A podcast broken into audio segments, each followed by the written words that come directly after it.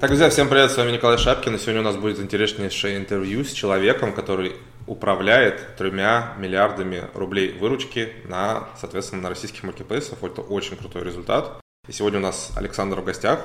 Саша, привет. Да, привет, привет, Коль. Рад тебя видеть снова. Соответственно, расскажи, наверное, вкратце про себя, немного про свой бэкграунд, вообще почему ты пришел к маркетплейсам и чем ты до этого занимался. Окей, а в целом большая часть моей жизни была посвящена наемному сотрудничеству, то есть наемным, я был наемным сотрудником, работал в многих компаниях, вот сегодня, кстати, сторис на эту тему записывал, и такой посчитал, блин, я 17 лет был наемным сотрудником. Совсем недавно, можно так сказать, по меркам э, в целом э, бизнеса ушел в бизнес. Э, в районе 4 лет я занимаюсь различными бизнесами. До маркетплейсов, чего мы только с моим партнером не выпускали, у нас был и магазин с мясом и корная лавка. Их было причем не по одной штуке, а там... Это офлайн в смысле все? Да-да-да, и офлайн бизнеса от 5 до 6 штук. У меня было три кофейни. Мы делали для, не знаю, можно ли это говорить, но, надеюсь, э, сотрудники Яндекса, даже если подписаны на тебя, то простят, простят меня. Мы делали а, офлайн даркстор для лавки. Сделали его, кстати, лучшим в сети. Они у нас потом Яндекс его обратно выкупили. Делали мы вместе с компанией Гинзу сетку умных холодильников. Но, как вы все помним, компания Гинза, знаете, вот этот вот ресторан и сеть умных холодильников, это в айфоне нажал три кнопки, холодильник открылся. Ты не, достав... про умные холодильники я не знаю, а Гинза, конечно, это огромный ресторанный холдинг. Или как вот, вот мы совместно с этой компанией делали умные холодильники. Что такое умный холодильник? Ты через приложение открываешь, берешь еду, на каждом продукте NFC-метка, на каждой полке NFC-антенны специально спроектированные. Она считывает после закрытия холодильника, какие продукты ушли, и автоматом с твоей карты, которая привязана через приложение, списывает все деньги. А, я в коворкингах такое видел, я помню. Да-да-да, мы устанавливали в коворкингах, мы устанавливали даже в офисе Озона.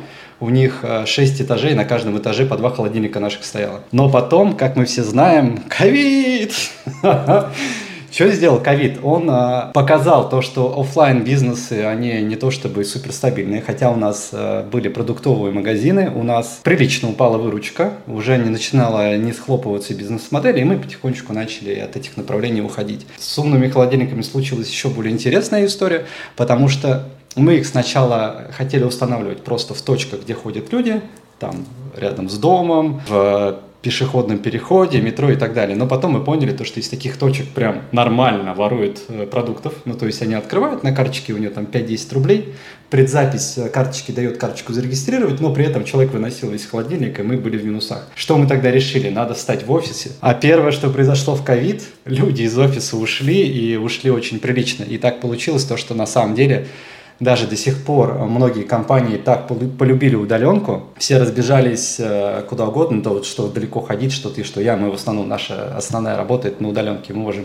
свои направления бизнеса где угодно развивать. И в первый ковид мы можно сказать, случайно открыли для, для себя маркетплейсы. Если ты помнишь, а ты наверняка помнишь, ну или твои зрители, наверное, помнят, помнят, если, кстати, у них это как-то откликнется, могут в комментариях написать, да, типа вспомнил. В ковид были очень популярные в начале вот такие вот пластиковые бейджи. Бейдж, в нем что-то насыпано, и это что-то создавало вокруг тебя такую защитную ауру, которая убивает бактерии.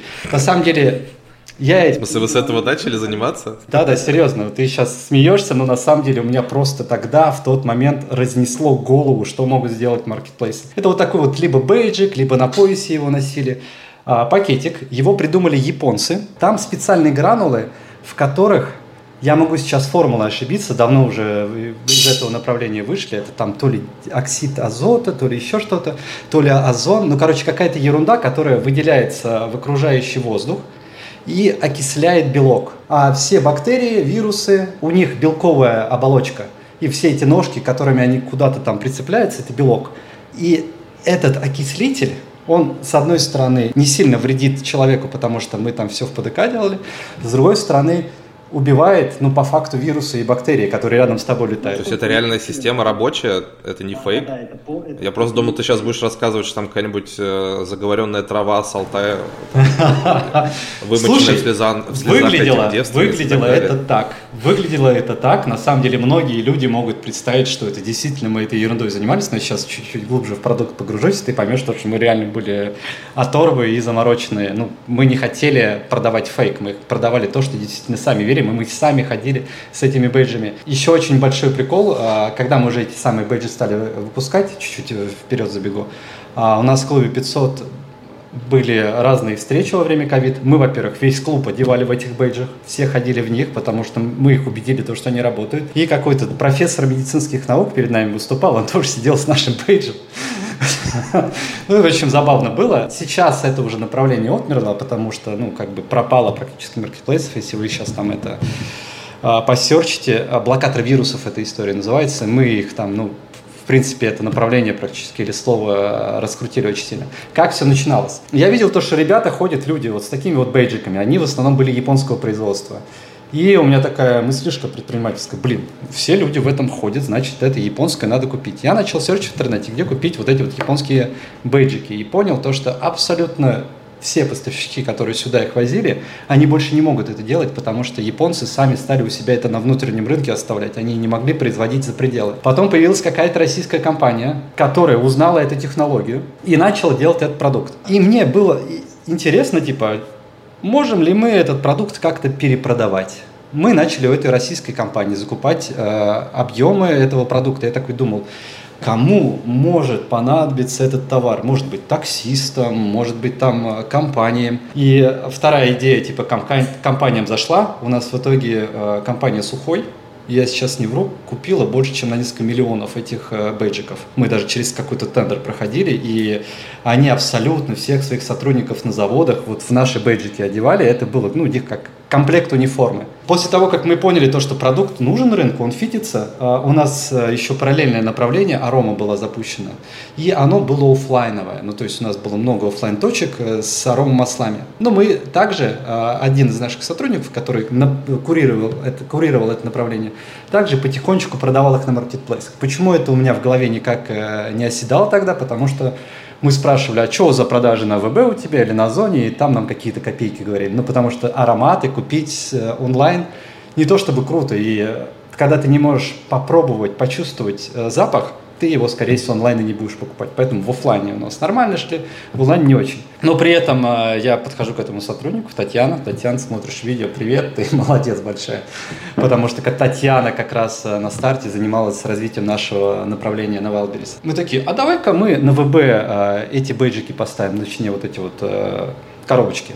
Мы их поставили, на склад отгрузили. Я такой смотрю, я сейчас не совру. За три дня размели все. Я такой, что происходит? А компания, которая производила, была э, питерской. То есть они в Питере это производство наладили, даже если где-нибудь сейчас поищите. Не помню, как она называется, но даже ролики на НТВ про этот препарат, про эти пакетики саше, пакетик саше выходили. Ну, то есть нормально была тема раскручена, прям вообще пипец. И мы начали постоянно у них заказывать. Сначала мне из Питера эти коробки привозили, мы их загружали на маркетплейс, они раз сливались. В закупке он мне стоил 450 рублей, продавал я его по 1000 с чем-то, 1500 даже на, на каких-то пиках. Ну, то есть наценка прям такое, если мы сейчас наценку бы на маркетплейсе имели, мы бы с тобой были очень счастливые люди, на самом деле. Сейчас такой маржинальности хрен э, найдешь, днем с огнем не сыщешь. И мы начали эти коробки завозить. Потом э, в общении с поставщиком я понял следующую вещь. Они такие мне звонят и говорят, слушай, у нас сейчас машина едет легковая из Питера вот мы тебе туда загрузили твой товар, типа три или четыре коробки мы у них покупали. Ну, 1500-600 у меня уже такая закупка у них была. Я прихожу к этой машине, чувак явно приехал из Питера, у него вся машина завалена этими коробками, и он такой, я сейчас тебе эти три коробки отдам, а вот у меня вся машина доверху завалена, мы ее уже всю продали. Я такой, блин, что происходит? Партнер ко мне потом э, Дима Крикунов. Дима, смотришь видео еще раз тоже. Привет. Именно Дима тогда мне говорит, слушай, Сань, а может мы их сами будем производить? Такой, ну что, типа, вот пакетик, в нем какая-то, какие, какой-то саше, чем-то пропитанное. И мы нашли ролик НТВ, который сняла про эту компанию. В этом ролике они раскрыли технологию производства, а там на самом деле два химических э, средства, я уже их не вспомню, но ты в одно химическое средство, я, э, оно в, в аккумуляторах автомобильных, и смешиваешь с каким-то другим химическим веществом. Мы даже целого химика нашли, который нам вот это все это разрабатывал. Ты это все смешиваешь, опускается такой желтый дым, и саше этим дымом пропитываются. И потом мы где-то несколько недель потратили на то, чтобы понять, какое саше дольше отдает, ну, чтобы там срок действия было определенного этой штуки. И а, потом мы тестировали, ну, какие химические элементы лучше всего эту ерунду выделяют. Потом, ты реально сейчас не поверишь, мы брали колбу, сыпали на эту колбу бактерии, видели, как они размножаются. Клали наш пакетик, закрывали колбу, бактерии все умирали. Второе, что нам нужно было выяснить, ну, типа, может быть, мы такую химозу придумали, что оно человеку не навредило. И мы заказывали много химических опытов, экспериментов, чтобы а, у нас предельно допустимая концентрация вещества не превышала определенных показателей. То есть там метр кубический, миллиграмм, микрограмм на что-то, вот это тоже высчитывали. Ну, чтобы это было просто не вредно для людей. И что мы потом делали?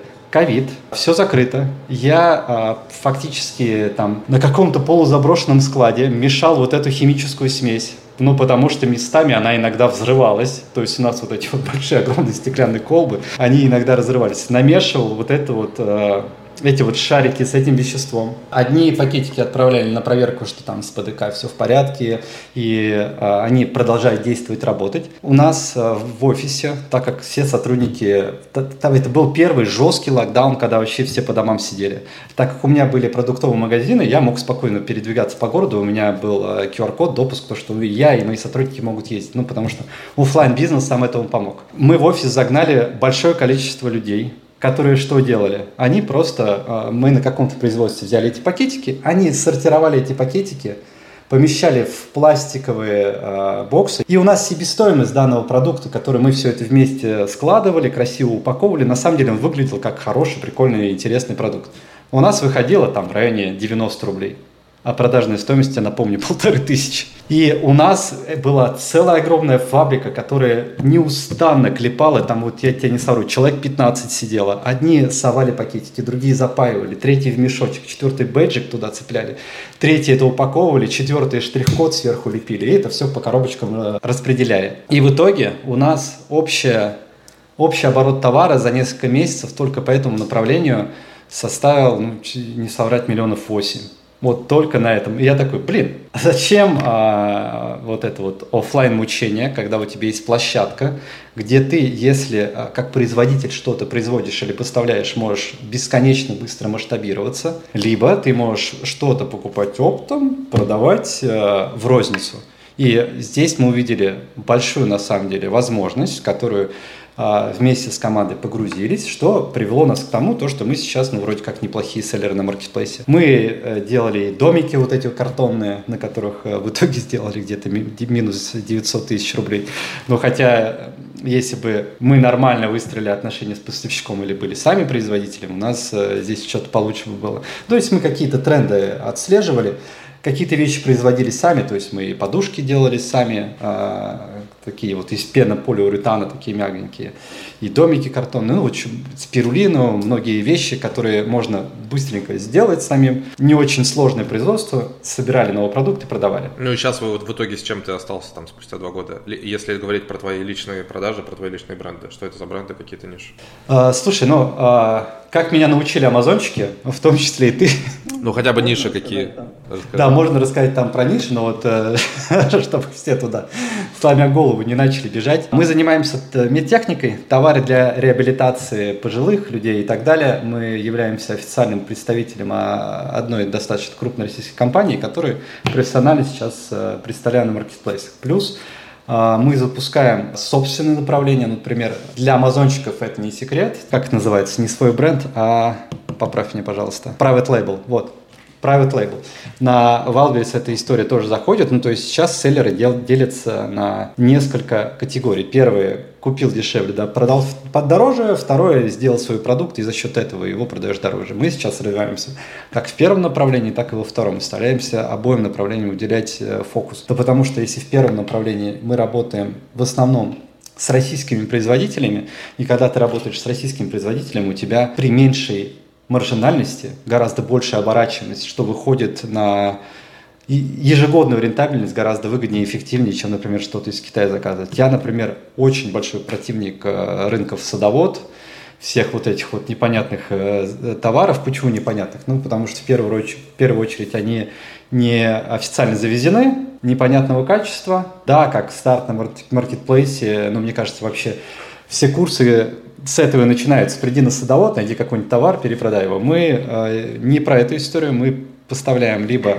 сертифицированные российские товары, либо сами делаем хорошие качественные товары. Вот сейчас э, в сегмент, сегмент БАДов пойдем. И будем разрабатывать свою линейку в этом направлении. Смотри, я так, я так полагаю, что вы особо легких путей не ищете в плане выбора товаров, в плане, в плане выбора ниш. Начал ты свою работу с каких-то невероятных химических опытов, взрывов, настройки своего производства с нуля. Сейчас ты говоришь, что вы медицинским оборудованием э, занимаетесь, ну ты вообще первый мой знакомый, кто в целом этим хоть как-то занимается, и сейчас вы хотите в БАД идти. Это как-то осознанно или почему? Или просто так получается? Слушай, ну, да, первые, первые товары, в которые мы заходили, мы просто, ну почему вот эта вот химическая штучка? Ну потому что у нас, э, ну такой был наш путь. Просто как ты даже не испугался, образно говоря, что типа вот самому, типа смешивать, пробовать э, с этими бактериями? Ну, типа, Слушай, да мы с партнерами, как ты понял, э, по тому опыту бизнесов, которые мы запускаем, мы в целом безбашенные.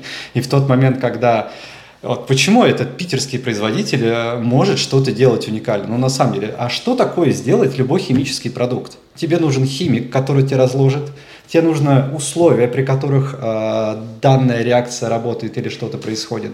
Потому что даже они, вот эти вот химики, опыт которых мы подсмотрели, на самом деле делают все очень просто. То есть они у себя в этой вот банка Петели, что ли, я опять забыл уже, как называется, колба. Да, да, я помню, я сам забыл. Да, да. Делают, делают вот это вот, потом берут то, что у них получилось, и пересыпают. Ну, у них единственное, что был очень быстрый автоматический фасовщик, который мы заменили 15 не очень дорогими а, руками. Ну, не 15, 30 не очень дорогими руками. У нас, скорее всего, даже и быстрее выходило, и по стоимости дешевле, потому что если бы мы а, купили это оборудование, скорее всего, мы минуснули, потому что я рассчитывал, что это направление не схлопнется после ковида, но оно просто в нулину ушло. Когда страх изнутри людей ушел, то и... То есть для профилактики это никто не носит, да, скажем так? Носили, сейчас все забили, потому что, ну, кого ты сейчас ковидом испугаешь? Всем стало пофигу. Все такие, слушай, а мы ковид пережили, нам какой теперь грипп? Им вообще... Не, ну ты знаешь, в Азии, например, же есть вообще традиция, что ты, э,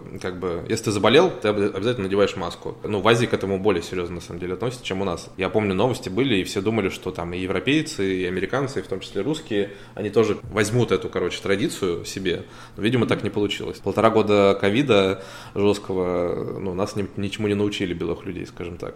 Ну и возвращаясь к этому вопросу про сложность товаров, например, мы делали ортопедические подушки. И это на самом деле оказывается настолько просто сделать, если не учитывать сейчас и э, после того, как я ими начал заниматься, из Китая просто какая-то сумасшедшая волна этих подушек набежала, я подумал, что не, я не буду туда расфокусироваться, а настроим себя на те направления, которые ну, в данный момент более прибыльны. На самом деле, есть э, в Москве, там, ну и в куче городов России, да и вообще в мире, очень простая технология. Делается из поликарбоната пресс-форма. Она может быть любой формы. Ты из поликарбоната любую пресс-форму делаешь. В него заливается определенное, определенное количество жидкости, которое при запекании получается у тебя подушка. И ты на эту фабрику, которая вот эти вот штуки делает, говоришь, ребят, вот 100 штук, мне вот такой вот жесткости, такому-то сроку. Он говорит, окей. Потом а, звонишь на фабрику в Иваново. Дорогие Иваново, мне нужно, пожалуйста, к такому-то числу 100 штук наволочек. Они тебе присылают. Потом звонишь в производство коробок. Дорогое производство коробок. Мне к такому-то числу 100 коробок. Ну, на самом деле, там тысячи и так далее. Потом звонишь в типографию, типография, а мне к такому-то числу тысячу наклеечек на эти коробки. И ты все это собрал, и у тебя хренакс и получился готовый производственный продукт. Подушки. Пока из Китая не начали их э, за пол копеек возить, очень неплохие были а, у нас показатели по продаже этого направления. Мы потом делали мангалы, собственную производство под собственным брендом. Ну, куда только не совались. После этого сфокусировались на определенных нишах, поняли то, что мы в этих нишах эксперты, умеем грамотно работать с поставщиками за счет большого объема. Нам дают хорошие цены, и поэтому вот сейчас развиваемся по этому направлению. Ну, еще большая часть э, твоего бизнеса – это как бы консалтинг на маркетплейсе. Угу. Почему вообще да. ты туда пошел? Почему как бы… А ты работаешь на кого-то, если ты можешь все те же усилия, образно говоря, потратить э, у себя и, там, и нарастить капитализацию и так далее. А то ты там кому-то уходишь, что-то пару месяцев у них делаешь, у них все отлично, и они такие, ну пока, спасибо большое, Саша. Ну смотри, а как пришел в это направление бизнеса и на самом деле почему оно интересное. Сложилось все достаточно просто, так как я рассказывал в начале, у нас достаточно большое количество бизнесов, направлений совместно с моим партнером. Надеюсь, компания, про которую сейчас расскажу, не обидится, но у меня прям от них есть согласие, то, что я могу их кейс рассказывать, потому что им правда понравилось работать с нами и э, Поэтому расскажу, как было. Один из учредителей компании э, является инвестором э, в одних из наших бизнесов. И я потом, когда такой, блин, у нас же инвестор Ямагучи, пойду посмотрю, как Ямагучи продается на маркетплейсах. Вы все же знаете то, что Ямагучи фантастическая, фантастическая реклама, рекламная компания. У них фантастический брендинг. То есть кресло Ямагучи знают все, знают, что это крутой товар. Это массажное кресло, если что. Ну, ну в общем, а, оказывается, то, что помимо того, что у них огромная офлайн розница огромные вот эти дорогущие кресла, у них еще есть большое направление всяких а, массажных подушечек, аксессуаров, небольших, недорогих массажных кресел для дома и куча-куча других товаров, которые, ну, которые может позволить себе каждый. Я такой, интересно, как они на Валберис продаются? Уже тогда все знали то, что вот эти системы аналитики, можно было посмотреть продажи кого угодно. Я открываю, и у меня такой, в смысле у вас там что-то на миллион? Это как? Вы типа такая большая компания, а почему у вас такая маленькая выручка? И потом начал для себя объяснять, ну, типа, а почему у них так? Просмотрел карточки, как все это выглядит, и понял то, что, ну, ребята не дорабатывают. И на самом деле здесь я в этом, в этом случае ничего не хочу рассказать обидное про, про большие компании, у которых серьезные выстроенные продажи и которые выходят на маркетплейсах, и у них не до конца все получается. Объяснение очень простое. На маркетплейсе, когда выходит крупная компания, она с кем сражается? Со мной, например, и с тобой ну и с другими селлерами. Основные продавцы на площадках а, маркетплейсов это крупные, э, это не крупные селлеры, это ИПшники, как мы с тобой. А мы с тобой, если что-то, вот там вот эта вот масочка у меня есть, купили за 100 рублей, и у меня этих масочек на складе там на миллион, то если я не продам, мать вашу, все эти масочки, да еще так, чтобы на этом заработать, я буду вот до потери пульса настраивать карточку. Короче, короче, мы более голодные и менее забюрократизированные, скажем так. Скорее всего, не, не в этом дело. Дело в том, то, что если мы этот товар не продадим и не заработаем на нем, нам смерть. Ну, потому что мы не сможем э, купить еще товар, либо нам инвесторы ну, это основной бизнес. Дадут. А у них основной бизнес это как бы магазины в аэропортах, образно говоря, их там в самых крутых. Да. В тот момент, когда э, ты как предприниматель понимаешь то, что ты не можешь это не продать, ты начинаешь изучать, исследовать и применять абсолютно все инструменты маркетплейса, которые тебе доступны. И серые, и черные, и белая, и реклама, и... А компании, а, там сидят абсолютные профессионалы, сто процентов. Но они никогда не продавали на маркетплейсах, и они еще не сражались а, с, с этой голодной аудиторией. Поэтому в этом сражении они не за теми показателями следят, не на те цифры смотрят. И если не прийти в компанию, не объяснить, как надо, у них продажи не поднимутся. Ну вот, в общем, э, мы встретились с собственником компании, сказали, ребят, а давайте мы вам сделаем вот прям гораздо больше. Но при этом мы возьмем не э, просто комиссию заведения, а процент там от прироста оборота. Ну, то есть у вас был миллион, если у вас миллион останется, вы вообще ничего не должны. После того, как мы Просто взяли и внедрили все инструменты, которые, которыми сами пользуемся, помножили на их количество товара и на их склад. Мы получили в декабре месяце выручку больше 25 миллионов, хотя максимальная их выручка до этого была 2,5, а выручку, когда мы взяли на ведение, ну там близко к нулю вообще. Так и что дальше в итоге? Ты, на это, это, тебе это понравилось, ты начал э, э, ходить по другим офисам? Слушай, после этого я понял то, что у компаниях есть боль. Угу Эту боль никто не спешит, э, не бежит решать. И даже а, приходя в другие компании, в них сидели менеджеры, которые там прошли какие-то курсы, но при этом они сами не селлеры на маркетплейсах, у них не было команды по управлению продажей на маркетплейсах, у них не получаются такие результаты. Я начал шерстить компании на Wildberries, которым нужна а, наша помощь, которая, с которой мы можем работать.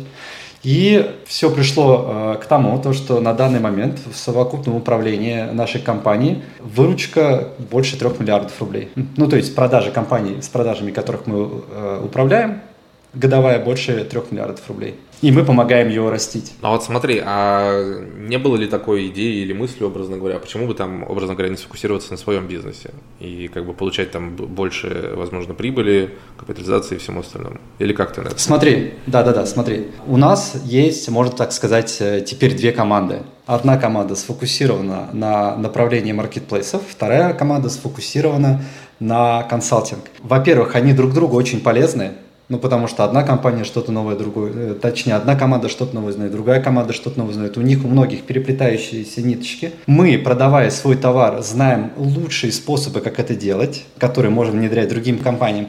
И при этом у меня не получается то, что расфокус. У меня одно направление, которое качает мои продажи, и у меня второе направление, которое э, на котором мы зарабатываем то, что мы помогаем им раскач... их раскачивать продажи. Ну, то есть по маржинальности и по время затратности, ну, я бы сказал то, что и первый, и второй бизнес, они и важные, и полезные, и прям вот очень-очень-очень э, good. Ну, то есть я их очень хорошо оцениваю. Расфокус, он происходит тогда, когда ты запускаешь совсем что-то стендалон. Ну, то есть типа прям вот, как у нас, например, э, кофейня и маркетплейс. Вот это вот тут расфокус. А здесь маркетплейсы, маркетплейсы. Мы здесь чему-то учимся, тут чему-то учимся, и на связке еще этих историй можем а, что-то интересное придумать. Вот, например, у нас есть доступ к карточкам, а, у которых а, прям сумасшедшие выручки, и мы на этих карточках, сумасшедших выручках учимся, как сами, как команда, делать крутое SEO. Потому что когда карточка высокая, а, когда у карточки много конкурентов –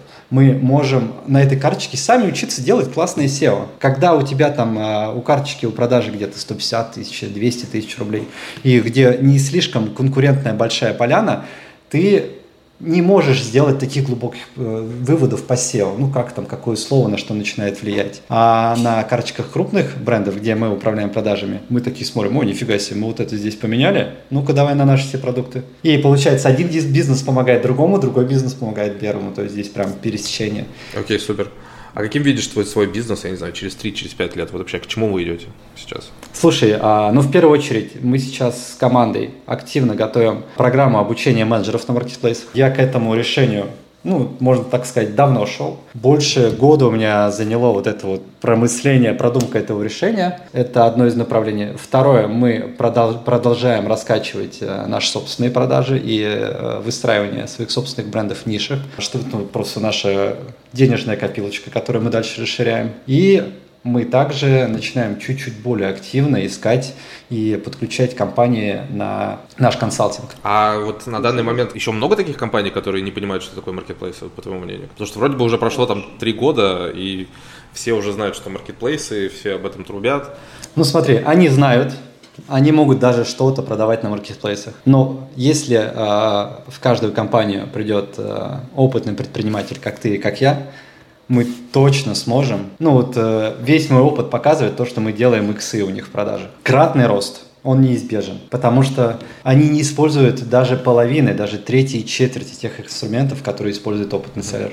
И тут, кстати, хороший лайфхак для тех людей, кто мне постоянно говорит, что а что делать, если у меня нет денег, а что делать, если у меня нет опыта и так далее. Ну, приходите, работайте в больших компаниях, делайте крутые результаты и зарабатывайте отличные деньги. Мне кажется, это отличный способ тоже начать заниматься маркетплейсами, а потом ну, стартовать свой бизнес, если захотите. А если не захотите, вы можете работать как а, наемный сотрудник. Это тоже неплохо в ну, целом. Ну, я бы даже как сказал, а, сначала научиться и понять, что такое маркетплейсы, там бесплатных этих, э, в том числе у тебя бесплатной информации просто море. Если хотят чуть более как-то скомпонованно получить, могут купить какой-то интересный курс, который им понравится. При этом пойти работать КПшнику или в компанию, которая занимается продажами, понять, как все эти знания, которые получил с помощью обучения, работают на самом деле, а потом, да, ты абсолютно правильно подметил, можно пойти в любую крупную компанию, которая занимается продажами на маркетплейсах, сказать, ребят, я в Тузумун вас.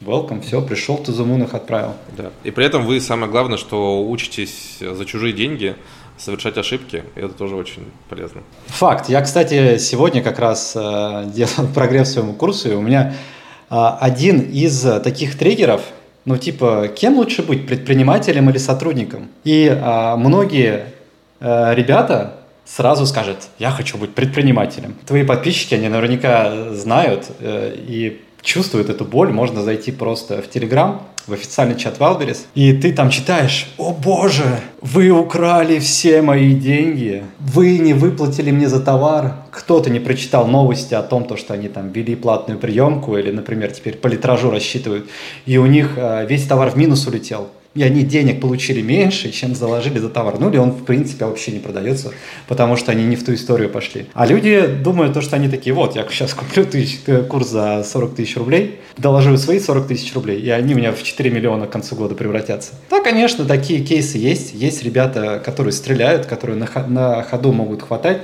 Ну и самое важное – с первой продажи не ошибаются. Ну, что на самом деле, мне кажется, в принципе, невозможно. Ну, с первой продажи не ошибиться, это как бы, ну, это прям супер-мега success story. И когда ты все-таки получаешь опыт за чужие деньги, как ты правильно сказал, устраиваешься на работу либо к предпринимателю, либо в компанию, и ты можешь посмотреть, как это реально на самом деле все изнутри представляет себя. При этом на заработанную зарплату ты откладывай ее, откладывай, а потом на эту зарплату ты, все, у тебя уже есть понимание, как товар поставлять, как отправлять на склад, какие там комиссии. Ты все подводные камни знаешь. После этого, конечно, становись предпринимателем, привлекай инвестиции, а дальше путь к миллионерству. Есть такие истории, что там самые крутые менеджеры, они становятся партнерами.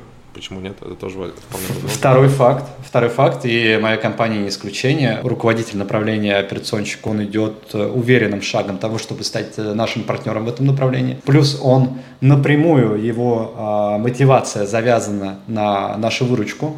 Ну, то есть, сколько мы денег заработали, у него помимо основной зарплаты а, очень неплохой бонус в конце капает. Поэтому да, если ты крутой селлер, если ты понимаешь, как работают все эти механизмы, если ты придешь, например, ко мне, к тебе, к другому предпринимателю и покажешь ему фантастический результат, да, кто с тобой прибылью не поделится, да, конечно, поделится. И потому что мы сами понимаем то, что если мы с данным, данным сотрудником будем относиться как, ну, типа, у тебя есть зарплата и зарплата, то, конечно, он кому-нибудь другому уйдет, у которого будет более высокая зарплата или более понятные премиальные. Ну, звездочек все любят, и никто не отпускает. Поэтому если сфокусироваться, обучиться, нахватать ошибок, желательно чужих, как мы сейчас с тобой обсудили, moon можно, конечно, любому стать предпринимателем. Но я против всегда того, то, что а, когда кто-то купил курс, где ему говорят, чувак, вот туда положи 50 тысяч рублей, ты станешь миллионером. Да блин, вы столько людей попортили, зачем? Ни в коем случае не надо это делать.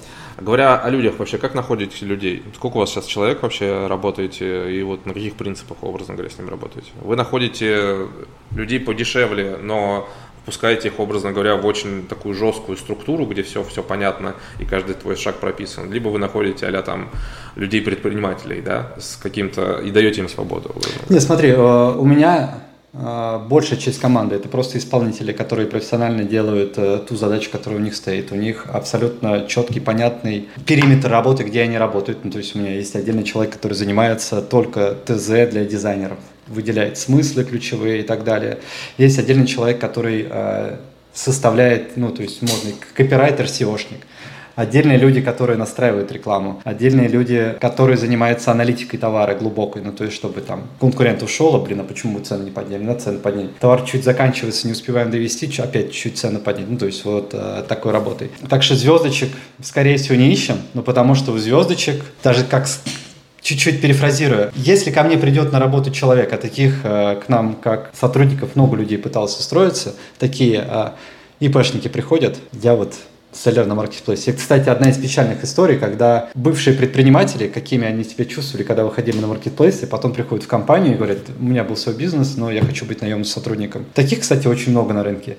И... Это, кстати, окей их брать, вот, кстати, твое мнение? Вот еще, еще. Хорошо, что ты спросил, мое мнение не окей таких брать. И э, я лично, ну, многих на самом деле вот я такой, блин, хочу тебе взять, ты классный. Но я понимаю, что ты через полгода уйдешь. И те знания, тот опыт, который я буду тебя впитывать, передавать, ну, я минимум там полтора-два, а то и три часа в последнее время трачу на созвоны своей команды, показываю, как надо работать, мы постоянно сами учимся. Я какие-то новые знания нашел в команде, делюсь, команда нашла какие-то новые знания, со мной делится. Но ко мне, когда приходит э, сотрудник, будущий мой сотрудник, кандидат на вакансию, так сказать, на собеседование, и у него проскакивает, что он был предпринимателем, ну, во-первых, бывших не бывает. Он такой, блин, я всегда хочу сам работать на себя. Ну, то есть сотрудник и предприниматель в душе, внутри, они прям разные люди. И в тот момент, когда он хоть раз попробовал, что такое предпринимательство – он всю жизнь об этом будет э, визионировать, и он точно от меня в первую очередь уйдет. Я стараюсь все-таки э, выбирать сотрудников, которые больше как сотрудники. Сотрудник в этом на самом деле нет ничего плохого. У меня многие сотрудники получают больше, чем я первый год, а то и два года, когда работал как сам, как бизнесмен. Поэтому быть сотрудником никогда не плохо. Ты защищен, у тебя всегда зарплата, у тебя какой-то там социальный пакет. Вижу здесь э, только одни преимущества на самом деле. Окей, ну а в итоге как вы их все-таки находите? Это тупо какой-то хантхантер через, через знакомых, через чаты? Где вот лучше находить, как ты считаешь? Две у нас сейчас стратегии. Первая у нас э, вакансия на хантхантере, сидит HR, который отбирает э, лучших и такие к нам загоняет. Это в тот момент, когда мы хотим купить знания. Что такое купить знания? Если ты покупаешь дорогого сотрудника, а таких на рынке ну, сейчас есть, которые э, такие звездочки у других э, селлеров были, которые понимают всю внутрянку, которые могут нас чему-то обучить, внедрить новые технологии внутри, новые какие-то там фишечки подсказать. Мы таких сотрудников ищем. И по большей части можно сказать то, что это направление так себе. Там обычно, если мы людей находим, они такие звездочки, они уже хотят быть предприниматели, и мало чего они на самом деле э, полезного нам давали. Два, три, четыре эксперимента у нас таких было, они не прижились. Самые ответственные, самые работящие сотрудники – это те, которых э, ну, во время собеседования ты понимаешь, что твой человечек раз, и во-вторых, обучением которого ты сам занимаешься. Практически ну, не практически, абсолютно все сотрудники, которые у нас работают, за исключением Озона, к нам с Озоном, э, с Озона с опытом пришло э, руководитель направления. Мы их сами обучаем, и они сами постоянно обучаются. То есть они нулевые прям приходят к вам? Можно сказать, вообще абсолютно нулевые. Есть с опытом, с небольшим, но, опять-таки, из огромного количества селлеров на рынке огромное количество э, менеджеров этих селлеров, которые такой, я знаю, что ВБ, знаю, что такое seller.wildberries.ru, знаю, как, что такое штрих-код, как запланировать поставку, но я не знаю, что такое маржинальность, как ее считать, а, как э, секреты продвижения, да и не секреты, да, обычные вещи продвижения я иногда не знаю. Вот, э, мне вот даже, может быть, сейчас немножечко стыдно будет признаться, у меня вот не всегда компания, команда даже маржинальность иногда корректно считает. Ну, то есть и всему мы всегда постоянно учимся.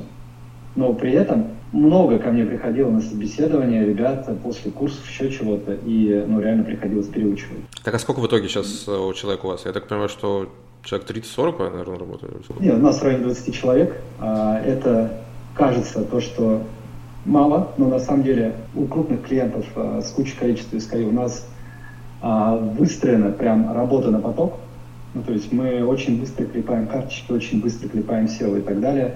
Не для всех, особенно не для крупных компаний, э, мы используем э, технологии выкупа отзывов, потому что не все компании на это ведут и идут, и не все компании могут э, работать по такой структуре. Ну, то есть у тебя раз и снижается нагрузка на сотрудников серьезно.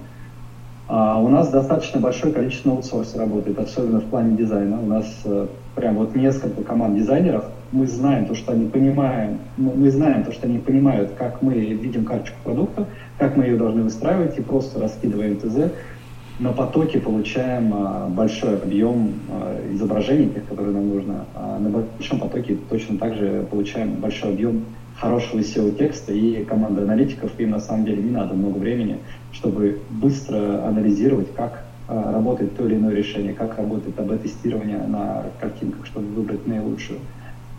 Как работает сеть, ну, то есть почему у нас в этих э, ряда категорий товаров вылетели там из какого-то ключевого запроса, либо из э, ключевой категории быстренько раз-раз, у всех карточек вот это добавили, раз все вернулись, все окей, переключать надо с другими. Кстати, очень интересно, как вы работаете с компаниями, ты сказал, что типа вот на Wildberries именно, если не используете выкупы и отзывы, это хорошее SEO, хороший контент и внутренняя реклама, это все, либо что-то вы еще делаете? Ты знаешь, это основа, поверь. Грамотное распределение товара по складам, грамотное SEO, грамотная внутренняя реклама. Просто у меня опыта не было, чтобы типа внутренняя реклама на Wildberries типа вытягивала, знаешь, типа там прям написано этой позиции, образно говоря. То есть это реально. Да, это реально. И у нас это работает. Прям вот не, не дам соврать. Ну, например, вы же знаете все про честный знак. Что это такое? Для чего это было сделано? Я знаю, почему большие компании не могут выкупы делать. Это мне не надо объяснять. Это я знаю, да. Ну, это я про то, что даже если обычные селлеры скоро не смогут делать выкупы, я к этому веду. Потому что все будет у нас э, промаркировано. С чего начали? С подушек, с обуви, э, постельного белья и так далее. Ну, то есть это все товары, которые идут с акцизной маркой. Это сейчас наше правительство не отслеживает, как эта история проходит. Но все это делается для того, чтобы... Я еще по мясному рынку это знаю, когда у меня были мясные магазины. А вот у тебя есть кусок мяса, у него уже уникальный код. И пока ты из него сделал колбаску, поставил магазин, точнее на оптовый склад в магазин и до клиента, государство знает движение этого куска мяса от начальной стадии до чека клиента. Абсолютно то же самое сейчас будет у всей товарки. Ну вот прямо у всей. Начали потихонечку, ну типа сейчас с обувью. А многие твои э, профессиональные слушатели скажут, да ладно, что там это честный знак, мы вот приходим на фабрику, и они нам тысячи этих новых наклеечек делаем, мы их снова выкупаем, переклеиваем. Ну это работает до поры до времени. Вот э, мы работаем с ювелирной компанией, у ювелирной, ювелирной компании так уже не сделаешь, потому что это честный знак, который работает так, как он должен работать. Там, там супер честный знак это называют, да. Там супер-пупер честный знак, который, ну, им только переплавлять это и новый товар производить. Потому что все, уже эта штука не может быть этой штукой. Они новую не произведут, потому что у них типа не из чего. Они же должны что-то получить. Ну, то есть из разряда фантастики у них, э, ну, выкупы отзывы не сделаешь, ну, по, по стандартной процедуре. А у других крупных компаний, ну, им просто это надо как-то принять обратно на это юрлицо. Здесь мы такие, о, Ноль выкупов, ноль отзывов, мы другими нашими инструментами сможем делать вам продажи. Ну а в итоге э, раскачка рекламы, она все-таки дольше времени занимает? Или можно даже тоже так быстро, как с выкупами, по твоему опыту? Слушай, выкупы и отзывы – это самое быстрое, самое эффективное. И пока эта штука работает, пожалуйста, пользуйтесь ей. Это, ну, это прям, это ваш бустер, это ракета, на которой лететь можно. Но без этого гораздо сложнее. Ну типа в 10 раз сложнее или в 2 раза сложнее? Да, в, в 10, я бы сказал. Ну, не в 10, только в 10 это перебор ну, раз в пять точно сложнее. Но, тем не менее, это возможно. Это точно возможно, и несколько компаний, с которыми мы не можем работать по этой истории, доказывают эффективность э, такой работы. По маркетплейсам еще спрошу тебя, ну, типа, я так понимаю, Wildberries у вас топ-1, ну, там сколько процентов занимает? 90 или больше? Или все-таки у вас там вы переходите на зону, может быть, на какие-то новые маркетплейсы? Яндекс Маркет, Сбер, Слушай, пробовали что-то? Слушай, а смотри, если э, мы возьмем разделение нашей выручки. Озон Wildberries, у нас где-то 30, иногда 35, местами даже 40% Озон, остальное Wildberries. И те, кто занимается маркетплейсами, и те, кто продает на Wildberries, но еще не продают на Озон, вот, я сейчас на вас поближе посмотрю и скажу, ребят, начинайте продавать начинайте. Ни, никакой нет разницы. Если вы изучили товар на Wildberries, если он у вас продается, если у вас есть маржинальность на Wildberries, да, Зон многие вещи считает по-другому, да, если у вас там налаженная система, там вообще, там гораздо сложнее разбираться э, с той историей, какая у тебя правдивая комиссия в каждом товаре, потому что там у тебя реклама, бренд-полка, э, выплаты каждый день, э, что там еще, премиум продавец, хранение, вот это вот все на- накладывается, и непонятно, каким образом на тебя сваливается, и ты просто в конце можешь там более-менее маржинальность как-то высчитывать. Кстати, в комментариях поделитесь, кто настроил э, глубокую аналитику на Озоне, если вы со мной поделитесь, я буду вам мега счастлив. Ну, там прям ручками ковыряемся, высчитываем, это сложно. Но факт остается фактом, мы всегда и все наши товары или новые, новые какие-то истории ищем через Wildberries, смотрим, если там маржинальность, как они все продаются, если там рынок. И обычно все то же самое на, на Озон отгружаем, вот прям один в один. Несмотря в смысле ты имеешь в виду отгружаете или как? Вообще не смотря, вообще не смотря. Нам все равно, есть это на Озоне или нет. Нам, мы на ВБ видим, продается. То же самое транслируем на Озон. Не все товары остаются, факт. Некоторые товары нам приходится сливать, но 80, а то и 90% товаров там супер отлично продаются. Некоторые прям гораздо лучше, чем на Валбрис. Маржинальность, если общую взять, на Озоне чуть поменьше, потому что на Озоне как и любые селлеры, мы очень активно используем все их внутренние инструменты продвижения, которые отлично работают. Это баллы за отзывы, там скидочки согласованные, там рассрочка. Очень классно у них настроена внутренняя реклама. Она хотя бы там вот все показатели эти внутренней рекламы, ты их видишь перед собой, можешь прогнозировать бюджет, расходы, видишь, сколько там э, с рекламы какого товара в корзину положили. ВБ, конечно, к этому пришел сейчас, но настолько корябы, что мы данным их э, по поводу того, насколько эффективно наша работает реклама, сколько там товаров в корзину положили, мы туда даже не смотрим, потому что это цифры прям вот корявые-корявые. ВБ к этому дойдет, у него будет такая же там крутая реклама, как там на Амазоне и так далее. Ну и возвращаясь э, к тому, какие мы еще хотим направления развивать. Вот э, на Амазон хотим выйти, активно сейчас э, лично я изучаю это направление. Почему лично я? Потому что если собственник бизнеса не знает, как работает все до мелочей, как он будет у сотрудников спрашивать их э, или контролировать их работу, контролировать их результат. И опять-таки, возвращаясь к обучению, вот благ- благодарю тебя, официально заявляю то, что у Коля шикарный курс по Амазону, Я его сам лично купил, лично весь просмотрел. Сейчас, конечно, у меня небольшой э, расфокус, не могу сейчас фокусироваться именно на маркетплейсах, на, я имею в виду на Амазоне. Чуть-чуть подзабил, но думаю, там через несколько недель или месяц э, у меня все это обучение обратно в голову сядет, и мы благодаря тебе, благодаря тому, то, что ты сам нахватал этих ошибок по пути, зайдем гораздо быстрее на Amazon, чем если мы сами это ручками изучали. Супер, спасибо большое. Давай последний вопрос э, задам, который я всем задаю тем, кто приходит ко мне на интервью. Поздно ли заходить на российский маркетплейс? Потому что это самый частый вопрос у всех моих подписчиков. И когда, и когда самое то время, вот еще, наверное, вот так вот можно это сформулировать. Будет ли оно? Может быть, это весна, может быть, это лето и так далее. Каждый день, ну, это не первый человек, который меня спрашивает этот вопрос, он а, объективный, и с одной стороны можно сказать то, что да, с другой стороны, можно сказать, что нет. Что имею в виду? С одной стороны, поздно, с другой не поздно. Поздно с той стороны, то, что раньше можно было гораздо проще залететь на маркетплейс, потому что была ниже конкуренция. Но маркетплейс тоже не стоит на месте. У ВБ кратно растет выручку год от года. Ну, просто иксами они растут. Ну, типа, было там раз, потом два. Все товары, которые продаются в обычных магазинах, практически все, можно купить на маркетплейсе, том или ином. Если это продукты, это будет у вас Яндекс Лавка. Если у вас это товарка, это будет Озон, Wildberries, Сбермегамаркет, Яндекс.Маркет и так далее. И Сбермегамаркет и Яндекс.Маркет вваливают сейчас просто ну, не миллион рублей, я думаю, что миллиарды рублей в раскачку своих э, маркетплейсах. У Сбера, например, самая, мне кажется, крупнейшая логистическая сеть выстраивается.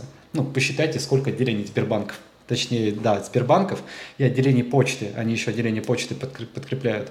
И на самом деле, заказывая товары на Сбермегамаркете, их можно даже, по-моему, в пятерочках получать, если я не ошибаюсь. Не, в пятерочках можно и Wildberries получать, это как бы уже не проблема. Ну и к тому, то, что маркетплейсы почему сейчас выигрывают и начинают раскачиваться, потому что по факту маркетплейс – это логистическая компания, которая за счет того, что у нее огромный парк, огромные суперавтоматизированные склады, где там что-то как-то с штрих-кодами само где-то переезжает. Вот у Яндекса вообще одни, вот на товарке есть склады, где одни роботы ходят, что-то делают. То есть там человеческого фактора нету. И когда есть какой-то бизнес, который э, выстраивал свою либо офлайн розницу, либо выстраивал свою онлайн, э, онлайн-продажи, у нее есть SDEC, еще какая-то компания, ну, кстати, то ли SDEC, то ли еще кто-то Яндекс купил недавно, как раз чтобы усилить свое логистическое направление. И если ты будешь сам заниматься доставкой товара, ну, то есть у тебя будет своя транспортная компания, ты точно проиграешь маркетплейсом. И если ты будешь пользоваться логистическими компаниями типа SDEC и так далее, если взять комиссию маркетплейса и стоимость доставки, если бы я это сказал полгода назад, до того, как Валберис очень жестко не поднял а, стоимость за доставки товаров и не перевел это в кубический. Вот полгода назад это было прям вот Бесплатно. красными буквами выжжено, то, что продавая через маркетплейсы, ты получаешь себе больше суммы, потому что ты не занимаешь логистикой, а они логистику делают чертовски хорошо. Но они сервис делают, не только логистику, они в целом сервис делают. Да, и в целом сервис. Ну, то есть, находясь в любой точке э, РФ, местами даже СНГ, ты получаешь товар либо за, в первый день поставки, либо на следующий. Да кто так может сделать? Да никто. Поэтому маркетплейсы, помимо того, что сейчас не поздно заходить, они будут еще большие сферы э, захватывать под себя. Вот сейчас э, Валберис, конечно, теряет сейчас долю рынка, потому что они полностью СКГТ отрубили. Мы не можем там не... Ну, многие товары, э, которыми мы хотели бы заниматься, не проходят, потому что они СКГТ либо там по весу, либо по размеру. Но в тот момент, когда они донастроят эту логистику, у них СКГТ нормально пойдет снова, и они еще большую часть рынка захватят. Ну и почему, в принципе, а, не поздно заходить? Мы, например, с тобой сейчас можем наблюдать, как э, ВБ активнейшим образом а, выжигает неопытных селлеров. Согласен с этим? Ну, я не могу сказать, что она сжигает. Это в целом э, все маркетплейсы по этому пути идут. Э, просто, ну, конечно, новичкам просто становится сложнее, и все. Но это как бы абсолютно нормально. То есть раньше, естественно, маркетплейсы росли вширь, сейчас они будут расти все-таки в качество. Ну, не, не много. Да, я просто а, обратил внимание, и, скорее всего, не совру, если мое предположение окажется правильным. Маркетплейсы поняли то, что им нужны все-таки сильные селлеры, которые прогнозируемый объем товара завозят. С хорошей конверсией, ну, то есть, типа, карточка с хорошей конверсией. Да, с хорошей конверсией. Да, качественный товар, на которых мало жалоб, отзывов поступает. И они такие, они сначала звали себе людей, прям закручивали. Ну, и вот эти вот огромное количество курсов стан-селлеров на маркетплейсе, их там сотни, десятков какое они породили количество селлеров, да просто безумное. И что Marketplace сделал? Во-первых, чтобы а, совсем странные ребята не подключались, ввели платную регистрацию, ну, то есть там 30 тысяч рублей ты возьми да положь просто, чтобы открыть кабинет. И это первое. А второе, они начинают, э, я не, не могу это назвать никак по-другому, кроме как выжигание селлеров, такие,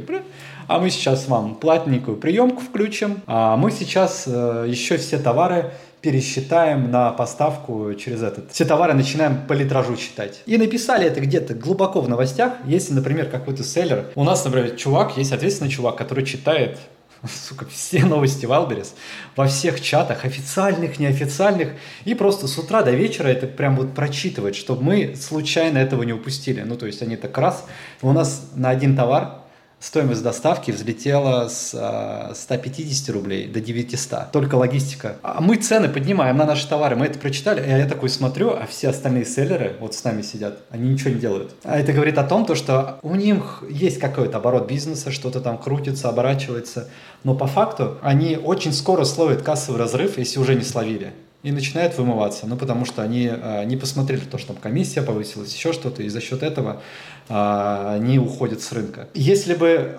Валберис во все каналы раструбил, ребята, мы повышаем стоимость логистики, пожалуйста, пересмотрите свои цены. Они это просто как-то аккуратненько где-то написали. Или вот с платной приемкой абсолютно та же самая история. Вот если чатик открыть, там люди миллионы на платной приемке потеряли. Поэтому никак не могу это назвать, кроме как истории выжигания а, непрофессионалов. Ну, либо прям ну, скорее, совсем, да, скорее не профессионалов, потому что реально, как бы 80 или 90 людей, кто ко мне приходит там либо на вебинары, либо на какие-то консультации, даже если у них там миллион оборотов в месяц, 2 миллиона оборотов в месяц, угу. они вообще ничего не одупляют, вот честно. Либо они, у них информация, образно говоря, фрагментарная, но никакой стратегии, ни полного видения, может быть, так скажем, маркетплейса у них абсолютно нет. Поэтому знания, ребят, сила, но маркетплейсы растут, и грех этим не воспользоваться, я бы так сказал. Потому что я, я такую другую нишу в России не знаю, если мы говорим про бизнес, чтобы она так росла, и все у нее было прекрасно, даже в самые плохие времена, скажем так. Большое тебе спасибо, мы заканчиваем, да, финалем, и увидимся где-нибудь еще. Спасибо тебе большое.